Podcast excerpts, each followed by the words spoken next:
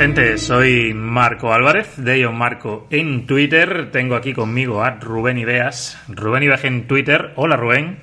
Hola Marco, hola a todos, ¿qué tal? Bienvenidos a NFL en estado puro. Nuevo programa, Rubén, programa especial porque estamos grabando a mediados de julio.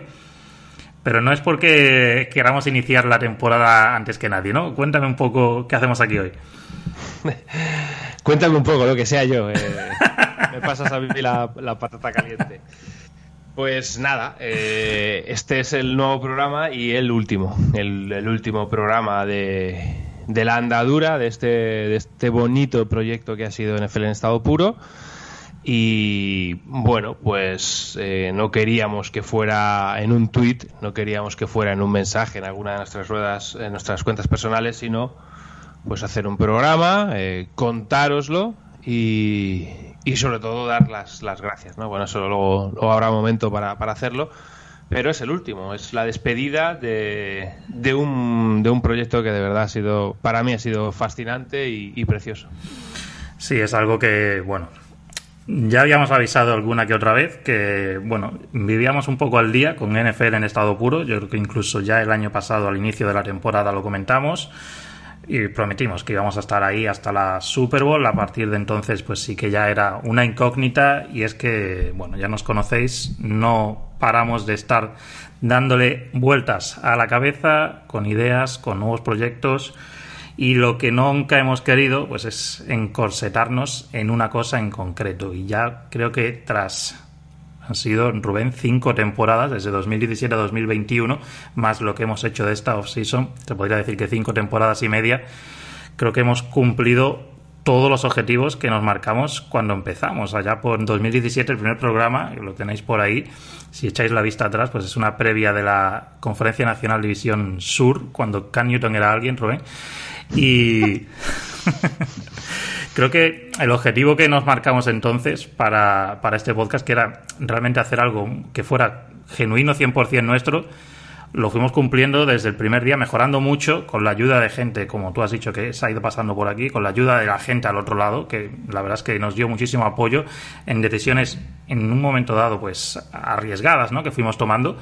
Y creo que conseguimos, pues a lo largo de estos cinco años y medio, crear una obra de la que, aunque termine hoy, Rubén, estamos muy orgullosos.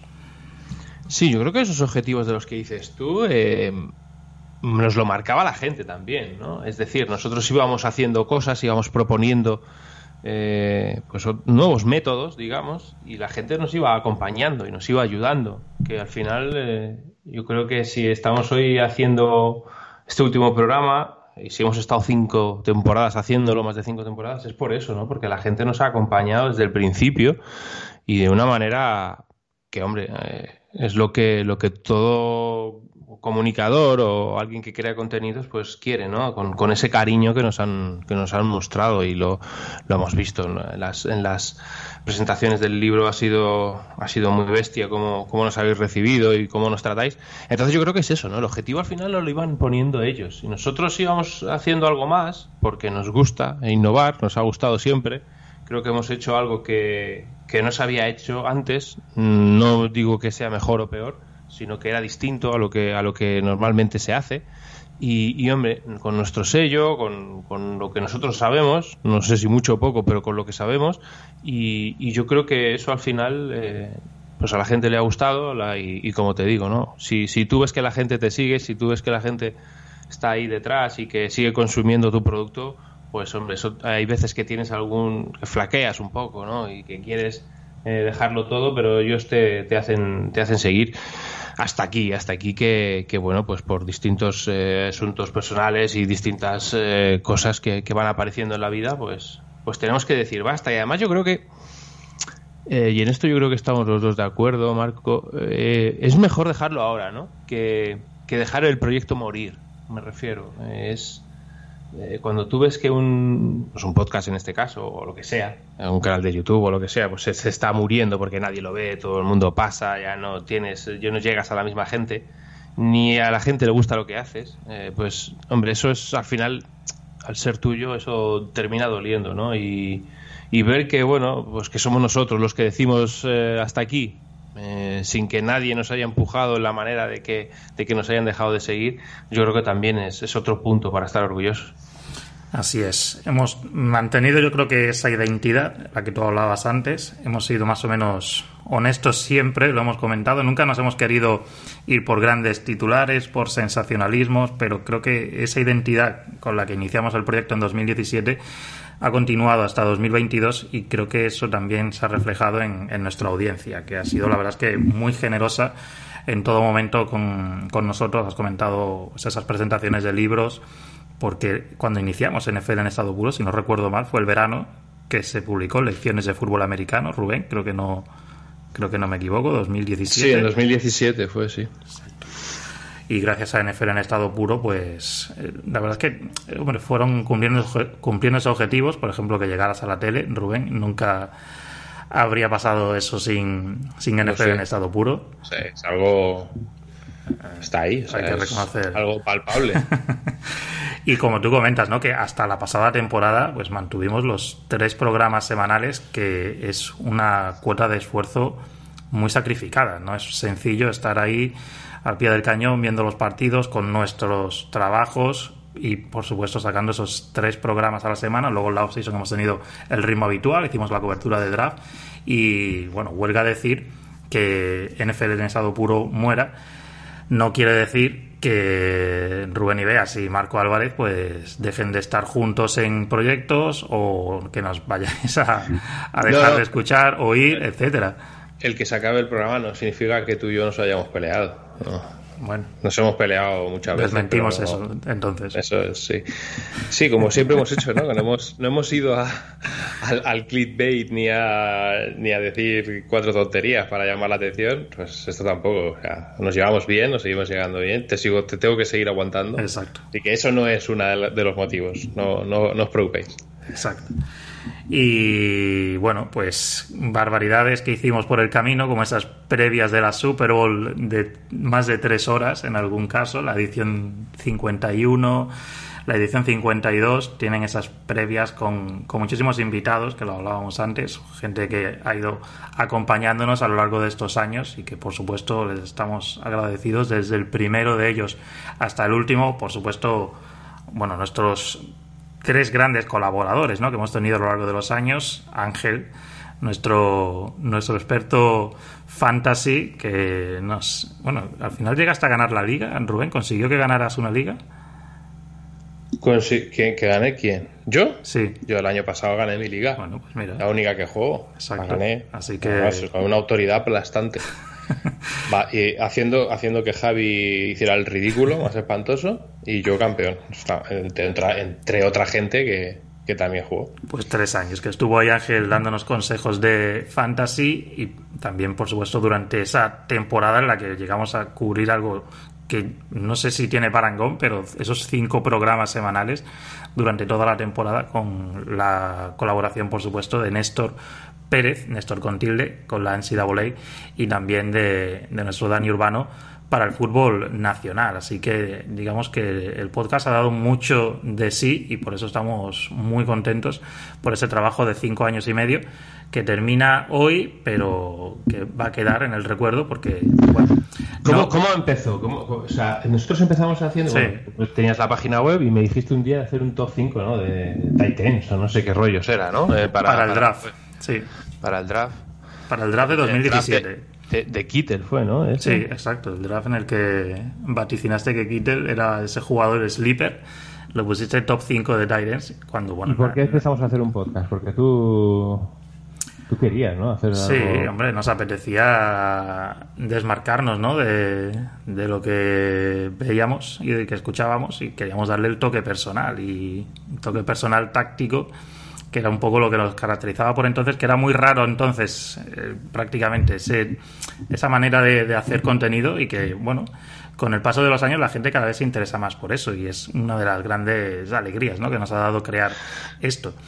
Sí, me acuerdo de, esos especiales. Bueno, los que escuchéis esto, eh, pues, pues, vais a tener los programas por ahí. Y hombre, son programas evidentemente pues previas y demás, que al final pasa el tiempo y, y no son la actualidad, pero que se pueden tener. Pero sí, esos especiales, ¿no? Con, con, la táctica y demás. Joder, que eso sí que era. Había que currarse un huevo eso, ¿eh? Porque, porque ya no es solo no es solo saber de lo que hablas, que es importante, sino sino intentar que la gente lo entienda solo con solo escuchándolo, ¿no? Porque claro, si tú lo ves, bueno, más o menos pues lo vas viendo y te vas enterando, pero solo escuchándolo era era muy complicado hacer esos esos especiales. Totalmente. Y yo creo que aprendimos mucho también haciéndolos, de Sean McVeigh, el de Mike Zimmer, los conceptos de ruta, en fin, hay muchas cosas por ahí como digo, el contenido se va a quedar. Lo que no queremos es que mantengáis el tema de las suscripciones, tengo que verlo cómo va, pero imagino que esto a mí me dará la opción de quitarlo. Mm, que nadie se vaya a quedar ahí pagando, ¿no, Rubén? Para... Correcto, correcto. los que escuchéis esto, enseguida quitad la suscripción, no vayan a estar cobrando y nosotros miraremos a ver la manera de si hay algún despistado por ahí que no que no lo haya quitado por lo que sea, pues que nos siga pagando, porque hombre, no vamos a hacer más programa. Exacto, porque eh, lo, de Tom Brady podemos descartarlo, ¿no, Rubén? ¿El qué? ¿Que lo traigamos? Mm, volver dentro de un mes. Anunciar la retirada y volver dentro de un mes. Ah, no, no, yo, yo, sí soy un, yo sí soy un tío de palabra. un hombre de palabra, ¿no? Yo no me rajo como él. Sí, sí. Claro. Hombre, yo tampoco tengo a Giselle Bunchen aquí en la casa diciéndome que me vaya. Así que bueno, os lo puedo confirmar que sí, que, que es decisión definitiva. Y ahora que hablamos de, Tom Brady, porque bueno, tampoco queremos hacer un último programa y que sea todo así con tono tan melancólico. Vamos a ver, cuéntame Rubén, que ya, nada, quedan dos semanas ¿eh? para los training camps y, Jimmy Garoppolo sigue siendo jugador de San Francisco 49ers, por ejemplo. Fíjate, es que con lo bonito que hubiera sido que siguieras, ¿eh? con, esas, con esos saludos mañaneros. Pero ya irías por el día, no sé qué día. Qué día Imagínate, desde el mes de marzo empecé. Empecé el 22 de marzo, si no recuerdo mal. Madre mía. Hombre, eh, ahora decían que en dos o tres semanas podía empezar a lanzar, ¿no? Sí, que está ya ultimando ya su recuperación. Yo no sé, pero imagino que eso acaba, se acabará en corte y, a otra cosa porque, porque no pueden comerse los 25 millones. O sea, parecería estúpido. Sí, no, de hecho, una de las opciones que se baraje, que es ese traspaso a Cleveland o a Seattle, alguna de las opciones, ya, bueno, me imagino que estáis saltando, sabéis que Baker Mayfield fue traspasado de Cleveland a Carolina, tapándose una de esas posibles vacantes. No sabemos qué va a pasar con Deshaun Watson todavía, la NFL no se ha pronunciado, pero como digo, la opción de que Jimmy Garoppolo salga del equipo traspasado seguramente lleve atada el hecho de que 49ers tenga que pagar, pues como está haciendo o va a hacer Cleveland con Baker Mayfield, parte de su salario. O sea que, bueno, va a ser un poco chollo para el equipo que lo reciba en principio, a no ser que, como dice Rubén, no tenga más remedio que, cortarle justo antes del inicio de la temporada. Yo no contemplo un escenario en el que 49ers haga una reestructuración de contrato, etcétera, o cualquier malabarismo para que siga en el equipo. Pero bueno, oye, ahí sigue resistiendo. Y de cara a la temporada, Rubén, porque hay muchas cosas, no vamos a hacer una previa aquí muy profunda pero parece que, bueno, la, americana se muestra como esa, como el imperio, ¿no? Con un montón de, franquicias que parece que aspiran a todos, a todo, y bueno, tampoco nos podemos dormir con la nacional, que al fin y al cabo tiene al campeón, tiene al equipo con el mejor récord de la pasada temporada, y que tiene también, pues, ¿por qué no? Bueno, ingredientes como Tom Brady y unos Buccaneers que lo van a intentar un año más, o sea que, la temporada 2022 promete. Sí, hombre, eso sin ninguna duda. Yo creo que además empiezan dentro de, poco empiezan los training camps, empiezan las lesiones y algún equipo puede marcar ¿no? esas, esas lesiones. Esperemos que sean las menos posibles, pero sabemos que son, inevitables. En este deporte son inevitables y en estos primeros días de pretemporada pues solemos, eh, por desgracia, eh, escuchar y, leer pues que ha habido jugadores importantes lesionados.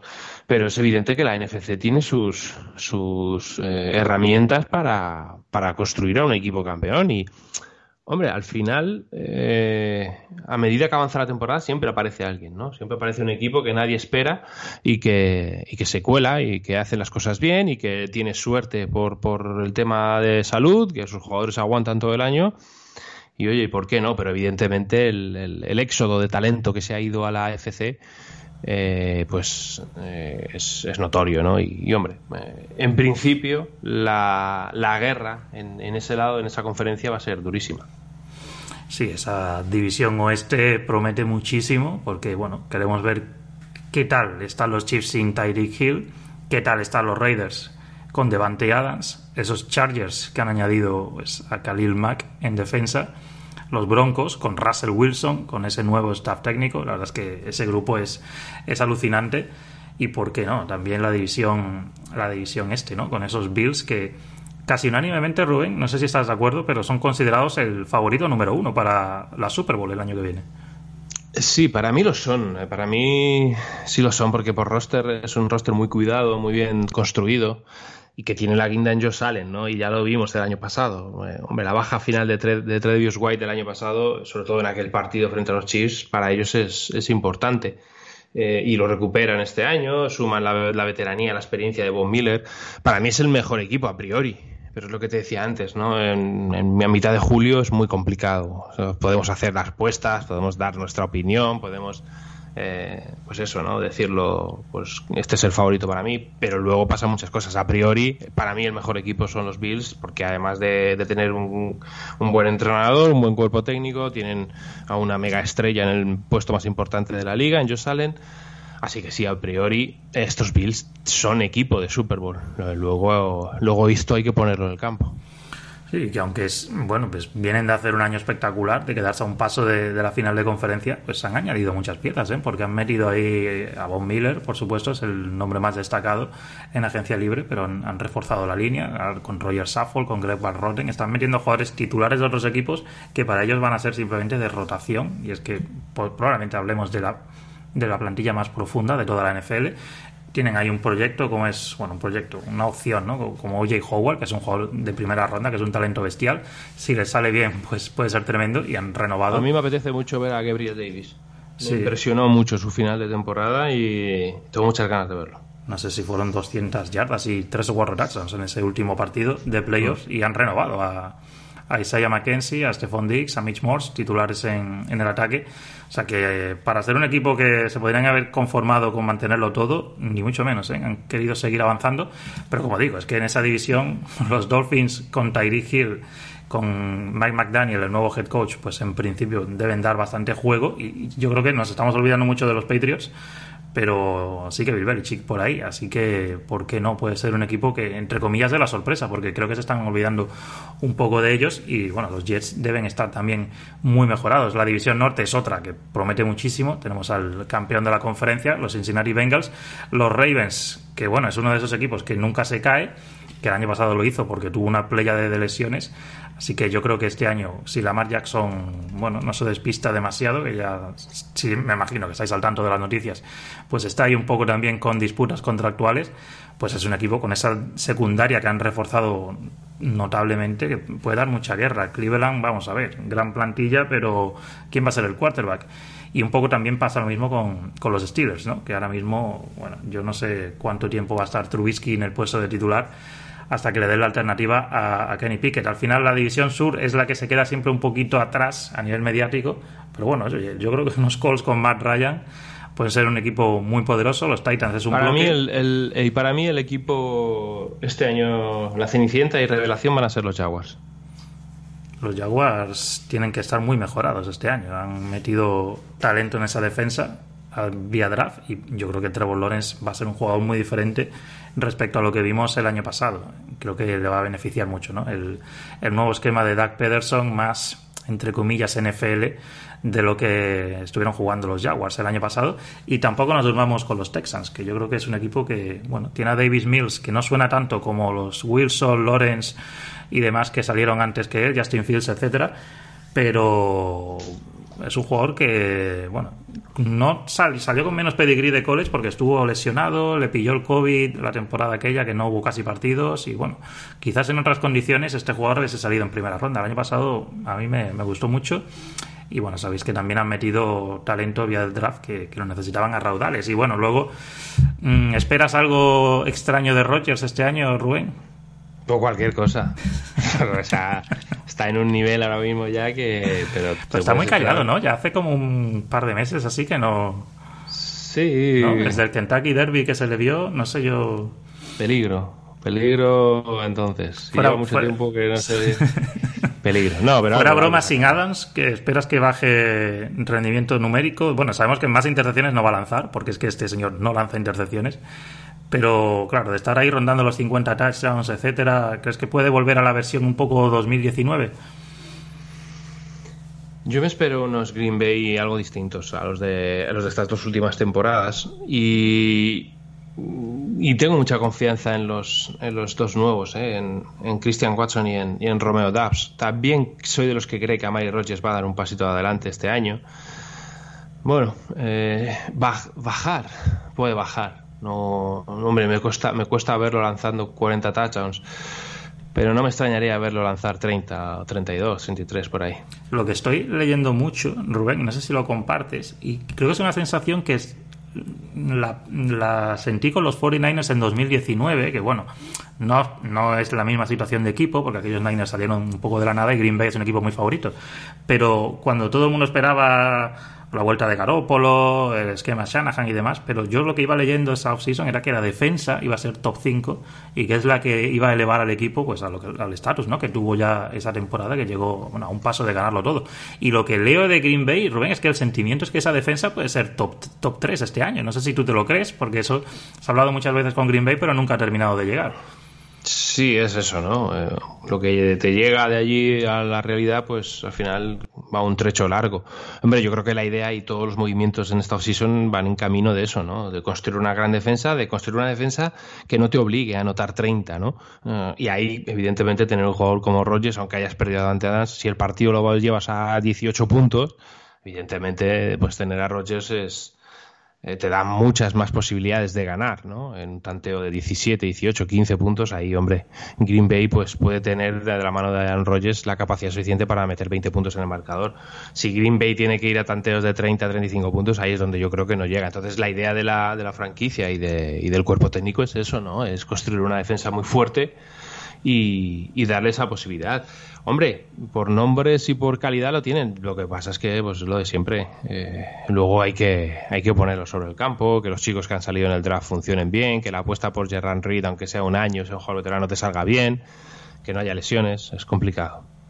Sí, el año pasado estuvo rondando el top 10 tanto en puntos como en yardas y bueno, dio un salto de calidad, pero no lo que estamos hablando, ¿no? que es ya meterla pues al nivel de las 4 o 5 mejores de la NFL. También otra otra sensación que, que palpo no es que pueda ser el último año de Aaron Rodgers.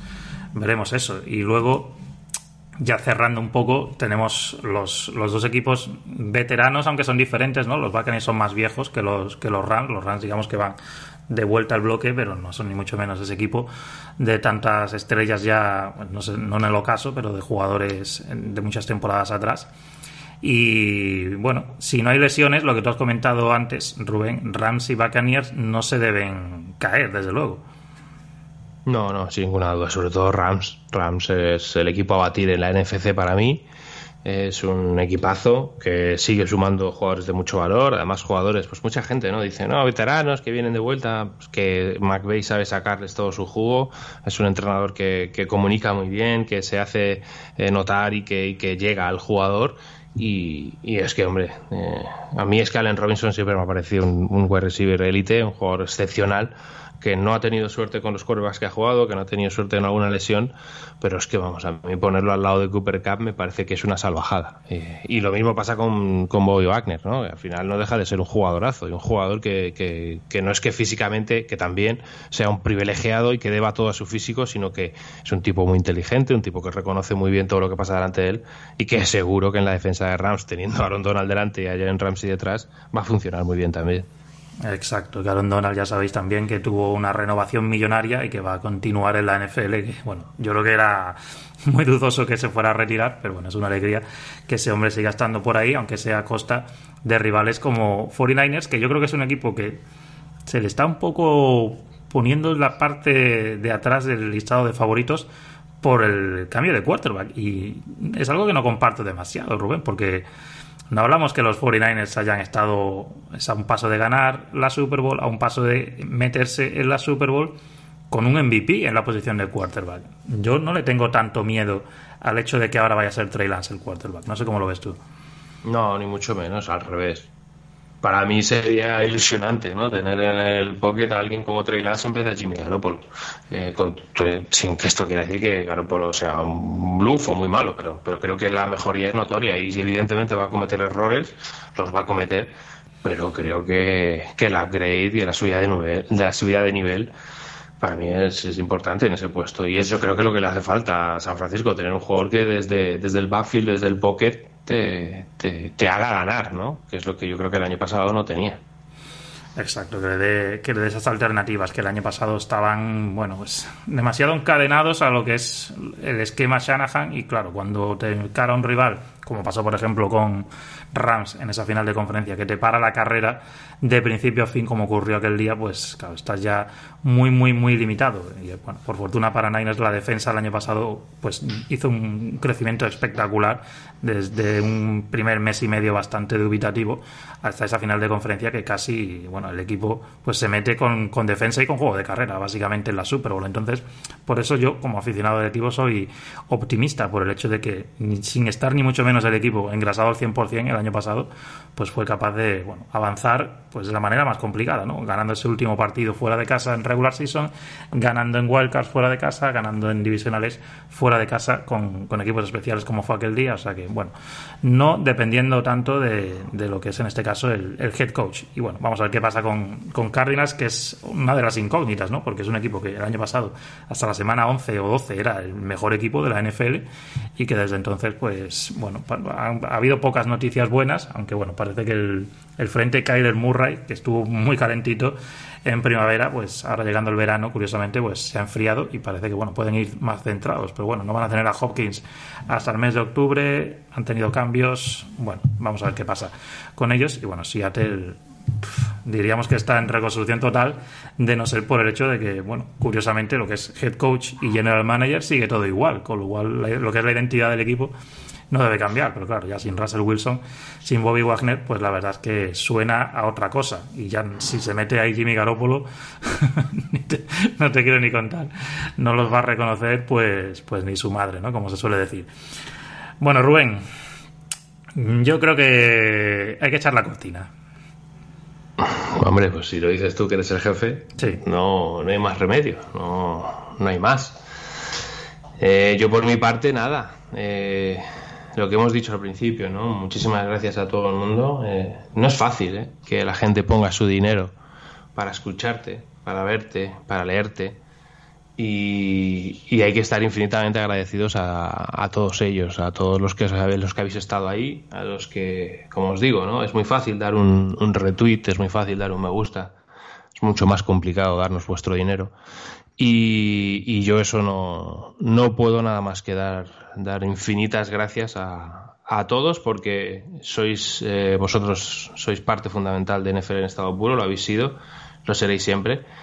Y, y a ti, Marco, porque, hombre, eres un, eres una persona que sabe mucho, eh, mucho más de lo que la gente se cree. No sé por qué, eh, no sé por qué tiene, no, no, no te tienen tan alta consideración como con otros, eh, o conmigo, por ejemplo. Yo creo que eres el mejor en esto, en lo, de lo que hay en España, sin ninguna duda. Y creo que el proyecto es una maravilla, ha sido una maravilla y nace todo de, de lo que tienes en la cabeza y de cómo, de cómo ves el, el, mundo NFL, ¿no? Entonces, ha sido un placer, seguiremos haciendo cosas, como hemos dicho, pero esto ha sido, sin ninguna duda, una de las cosas más bonitas y que más ilusión me han hecho. Muchas gracias.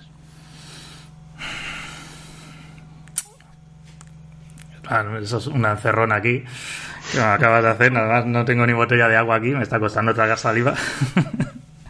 Muchas gracias, Rubén.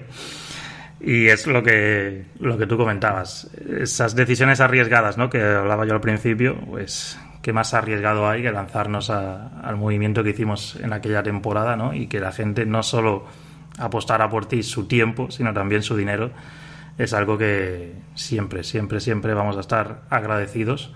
Y bueno, igual que has comentado tú, bueno, yo sé que hay gente que está todo el día detrás tuya para ver si puede hablar contigo un rato, si te puede sacar una entrevista, si te puede sacar unas palabras.